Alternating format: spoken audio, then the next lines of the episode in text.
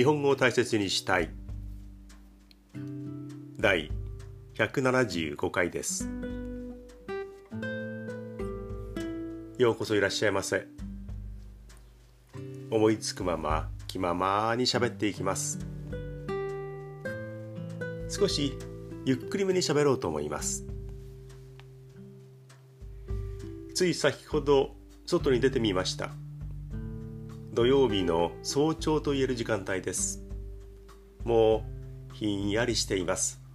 もうすっかりとっぷり秋に染まってますね。空気も景色も完全に秋です。で冬が近いなという色合いに変わってきました。紅葉も私の家の近所でも始まっている。それから私の家の真ん前に小さな公園があるんですが結構大きめの樹木も植わっていますが、えー、広葉樹が、えー、落ち葉をね、えー、かなり落としています。道路に拳の木の葉っぱそれから桜の木の葉っぱ、ね、かなり、えー、の量が落ちてきています。それを、えー、2日にいっぺんぐらい、ほうきでね集めてそして、まあ、結果的にはき火とかできてねそこで焼き芋を作ることができるなんてことがもしできればいいんですけどもそれはね、えー、できないですよね今はね。ですから、まあ、袋に入れて生ゴミの日に出していくということをやってるんですが、ね。えー、秋になるとこの落ち葉を吐くという作業が始まってで落ち葉がなくなったねとなると春になるということでしょうかね。もう拳も桜もね、えっと、罪はないんですが桜は春には綺麗な花を見せてくれる。拳はもう春が来たよっていうのを教えるように白い花をつけると。いうことなんですよね。でもこの落ち葉はねうわーこの風でいっぱいまた散るんだろうなと思うとね結構憂鬱にはなります。今日もねこの後外に出て、えー、落ち葉を履こうというふうに思います。皆さんは今どんなことをしながら聞いてくれていますか？で日本全国北から南まで、えー、まだね体温が上がっていないという西の方南の方のところもあると思うんですがねかなり冷え込んできました、えー、1年がね、えー、確実に動いていくんですよね。どんな世の中でも季節は変わっていく。でも変わり方が極端になってるなという気がね最近とてもしますね。あの歌のほんの少し。会いたい。ビルが見える教室で二人は机並べて同じ月日を過ごした。少しの英語とバスケット。そして私はあなたと恋を覚えた。これもう30年前の歌ですね。もっと古いかなと思ったんですがでもね30年前かなり前ですね。澤田千佳子さんが歌った非常にこうロングセラー長い間売れていて今でもこのメロディーが流れてくるとあああの歌だってね、えー、年配の人はみんなが歌えるという素敵な歌です。これはうん作曲がねあの財津和夫さんなんですね「サボテンの花」とかね。もう素晴らしい歌をたくさん作った、えー、元チューリップのあの財津和夫さん。だからあの鼻歌を歌うようにしてこの曲が出来上がったっていうふうなことが書いてありました。歌詞を読んでみると「ビルが見える教室」これね私は詳しいことは調べてないんですが中学生なんじゃないかなと思います。少しの英語とバスケット。当時は中学から英語の授業が始まりました。だから授業で英語を少しこう覚えたりする勉強し始めているそういう時期である。だから少しの英語。でバスケット部活ですね、えー、この詩の中の主人公もま女性ですよね。女性がバスケット部に入っていたのかバスケット部にいる素敵な男性に思いを寄せていたのか。2人は同じ教室で机を並べている。そこで私はあなたと恋を覚えた。高校というよりは中学生なのかな淡いなという、歌ですよね。でもね、これから2人が素敵な時を過ごそうと思っていたんですが彼は亡くなってしまう死んでしまうというこの後の歌詞になってるんですよね。メロディーも切ないし歌詞はあのとってもそうですねやや子供っぽい感じの歌詞なんですがメロディーとその歌詞が、うん、一緒になるとあ素敵なメロディーだけど悲しいストーリーのある歌なんだなっていうふうにね思います。とても心に残る今でもえー、たまに聴いてみたいなと心から思う歌ですね。あの歌のほんの少し。もう一度ほんの少し。ビルが見える教室で二人は机並べて同じ月日を過ごした。少しの英語とバスケット。そして私はあなたと恋を覚えた、はい、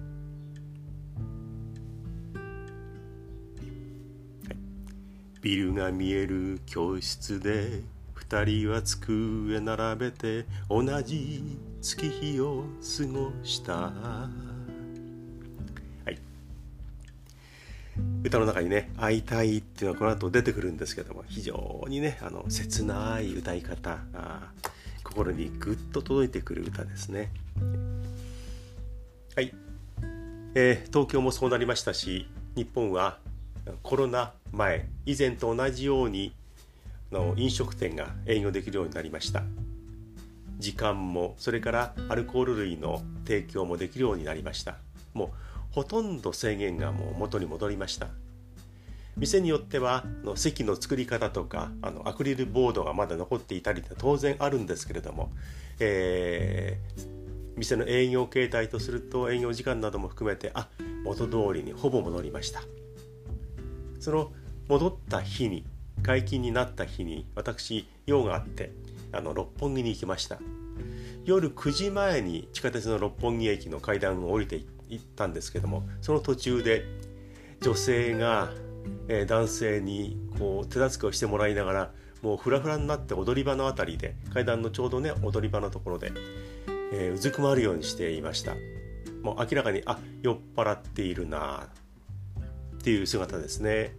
会社の少人数で飲み会があったようなそんな風に予想ができますが大丈夫なんて言って男性が言ってる女性が大丈夫ですって言いながら全然大丈夫じゃない状態。ね、そういう酔った女性がいました。以前は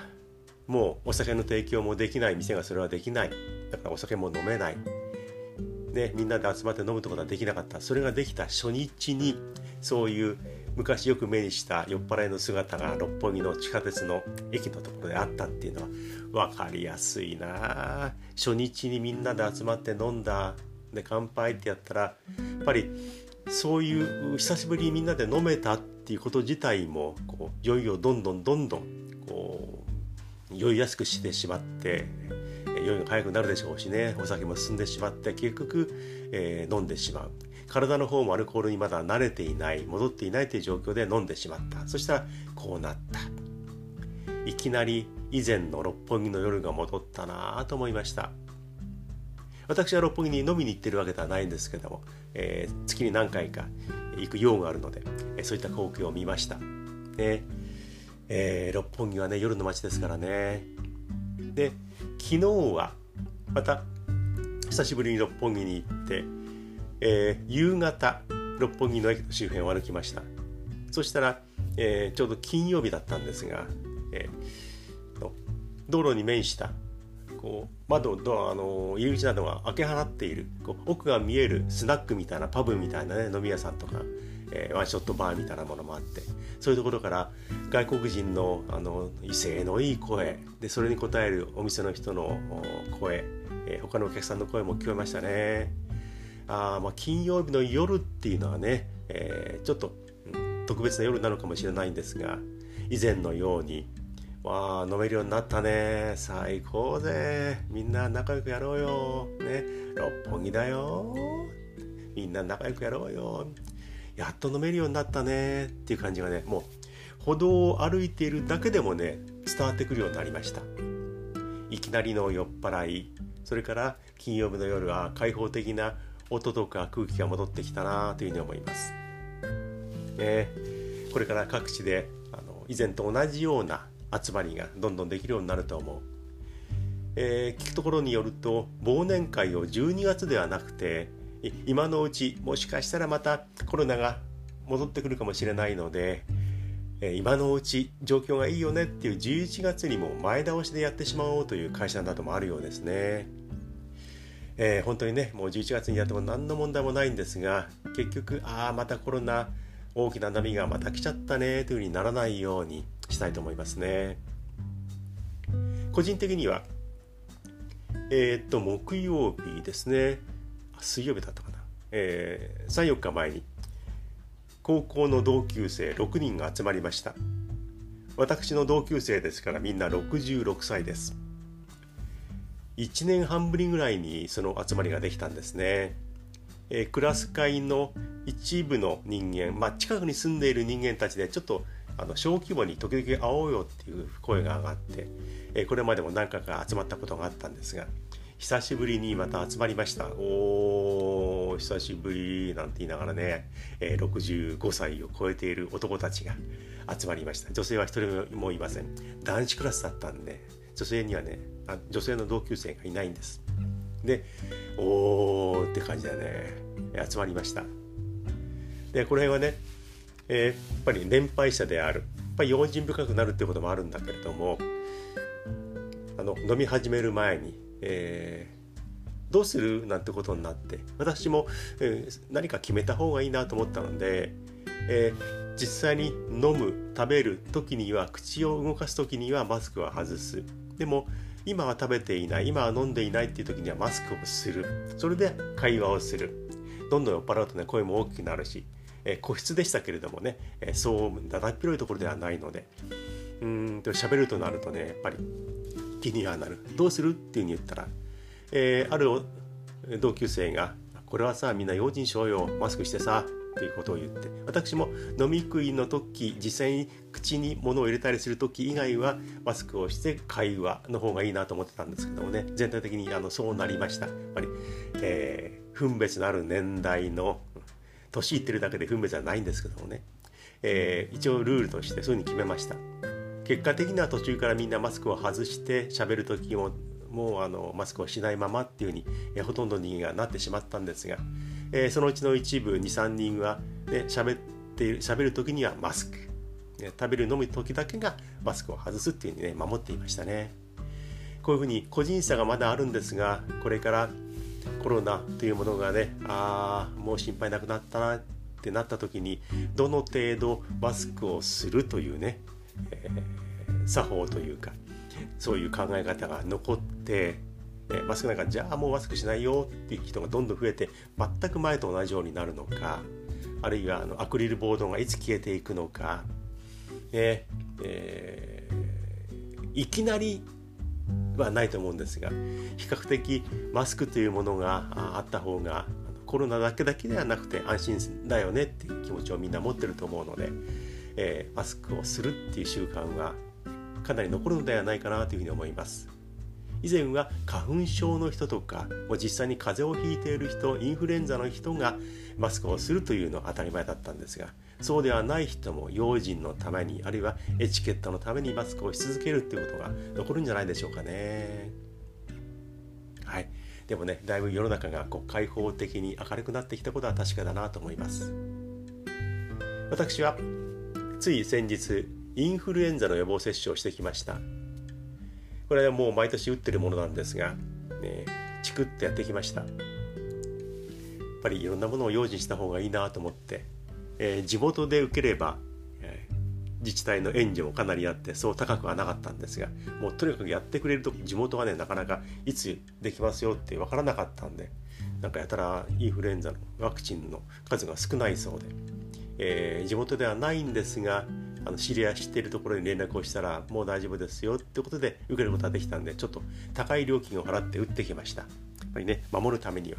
ちょっとのお金であれば払おうかなと思いました。でもうこの時期になると以前も話したことがありますが私乾燥肌なので乾燥肌っていう病名ではないんですけども肌が乾燥しやすくて冬になると、えー、私の住んでいる関東地方かなりこう湿度が下がってきます。そうなるともう皮膚が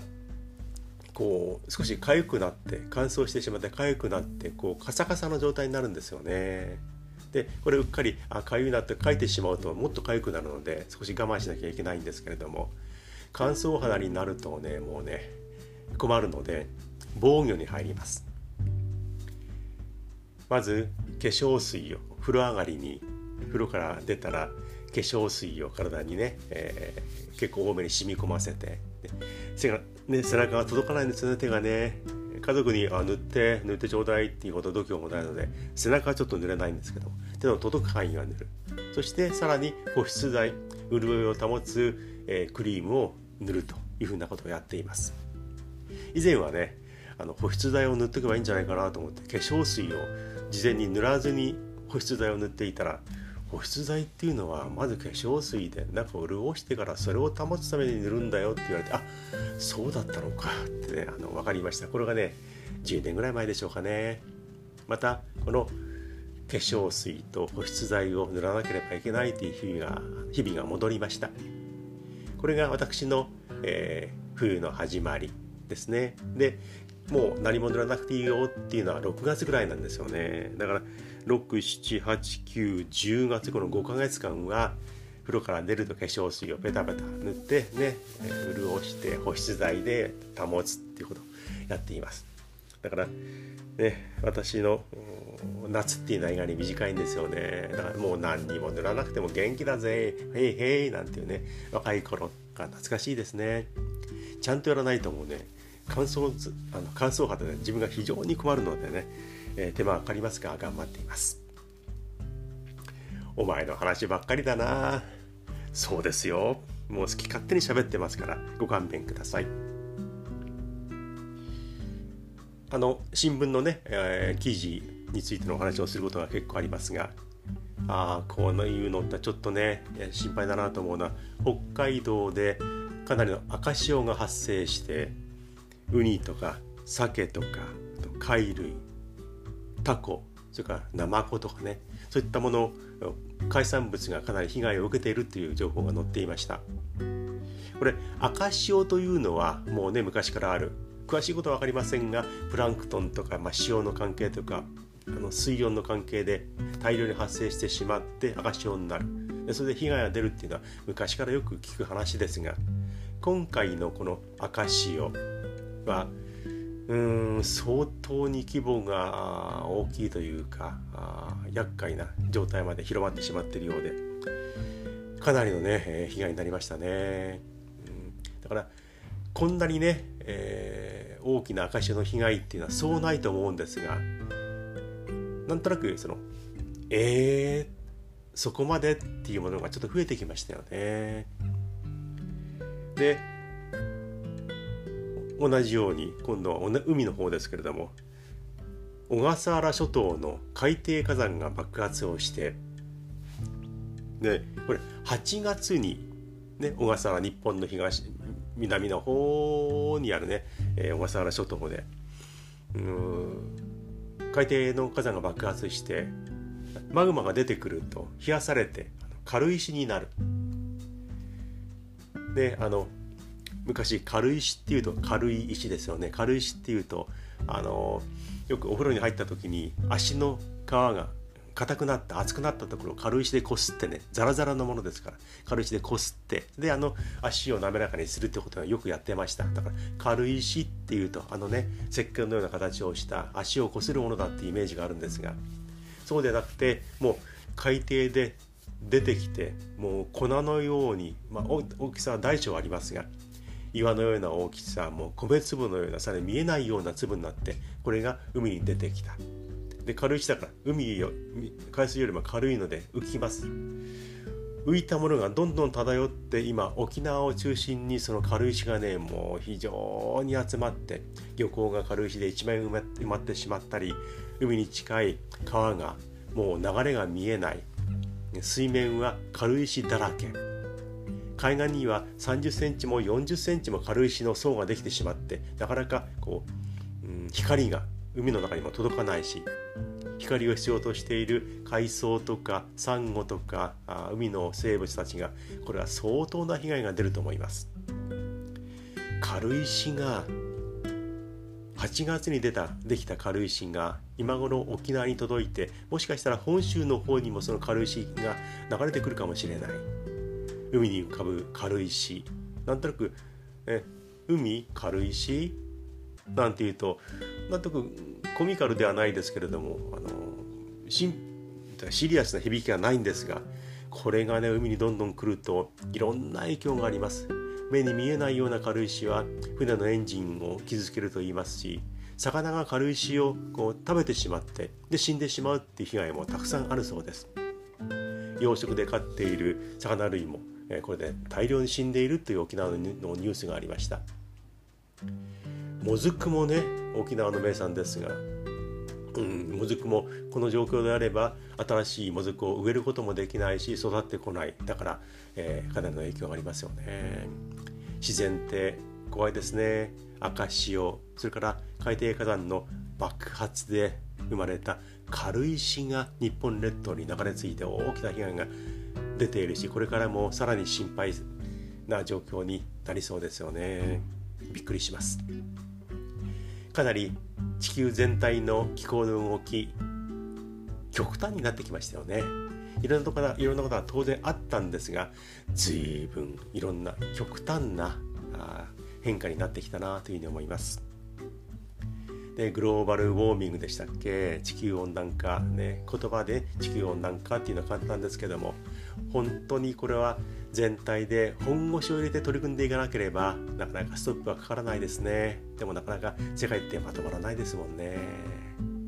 はい。えちょっとあの専門的専門家でもないのに難しい話をしてしまったなというふうに反省していますけれどもなんかね、え、明るいニュースがね、えー、もっと欲しいなというふうに思います。緊急事態宣言は明けましたけれどもね、え、まだまだ用心もしながらもう一気に解放一気に羽目を外すっていうのはまだしない方がいいかなというふうに思います。自然の方もねあまり羽目を外さないであこういう自然だってほしいなっていうところで収まっていてほしいんですけどもね難しいもんですね。はい。今日も思いつくまま気ままにあっちに行ってこっちに行ってという話をしてまいりました。まあ、ありましたっていうのはちょっとね硬い言い方ですね。してきました。皆さんからのメールをお待ちしております。あお待ちしています。おりますとかねいう言葉っていうのはちょっと硬すぎますよね。皆さんからのメールをお待ちしています。質問やご意見など何でも結構です。ああれはどうなのかな？でこんなこと言ったけどそれ本当？れ間違ってるんじゃないかな？っていうのもあったらねどんどん送ってください。前回ですねあのポリスボックスのことをポリスステーションって確か言ってると思うんですけどもね交番のことをねポリスステーション警察署って言っちゃったんでね、えー、間違ったなというふうに思いました。そういうところのツッコミも待ってますのでお気軽にどうぞ。大切 .japanese gmail あ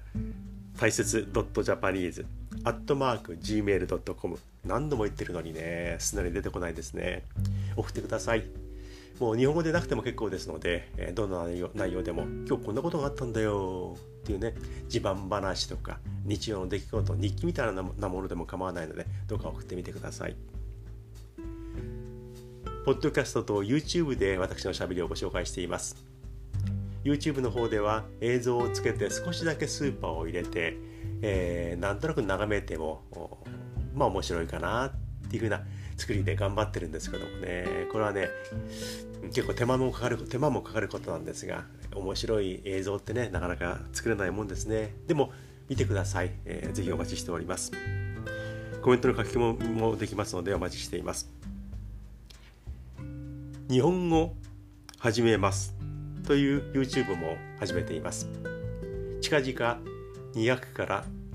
300あ201から300というのもねあの配信する予定です。日本語を始めます。それから何気ない街歩きというのもやっています、えー、私がねあのゆかりのあるという関係したところとか興味があるところに行ってなんとなく道を歩きながら喋るという内容になっています。物好きでしょう。でもできる限りね時間もあるのでやろうかなと思います。自分を追い込むほどねあのいろんなものやる気はないんですけども、えー、これ辺がギリギリかなという感じで喋っています。お伝えしています。はい。今はおはようございますでしょうか。こんにちは。こんばんはでしょうか。もしかしたらおやすみなさい。To be continued.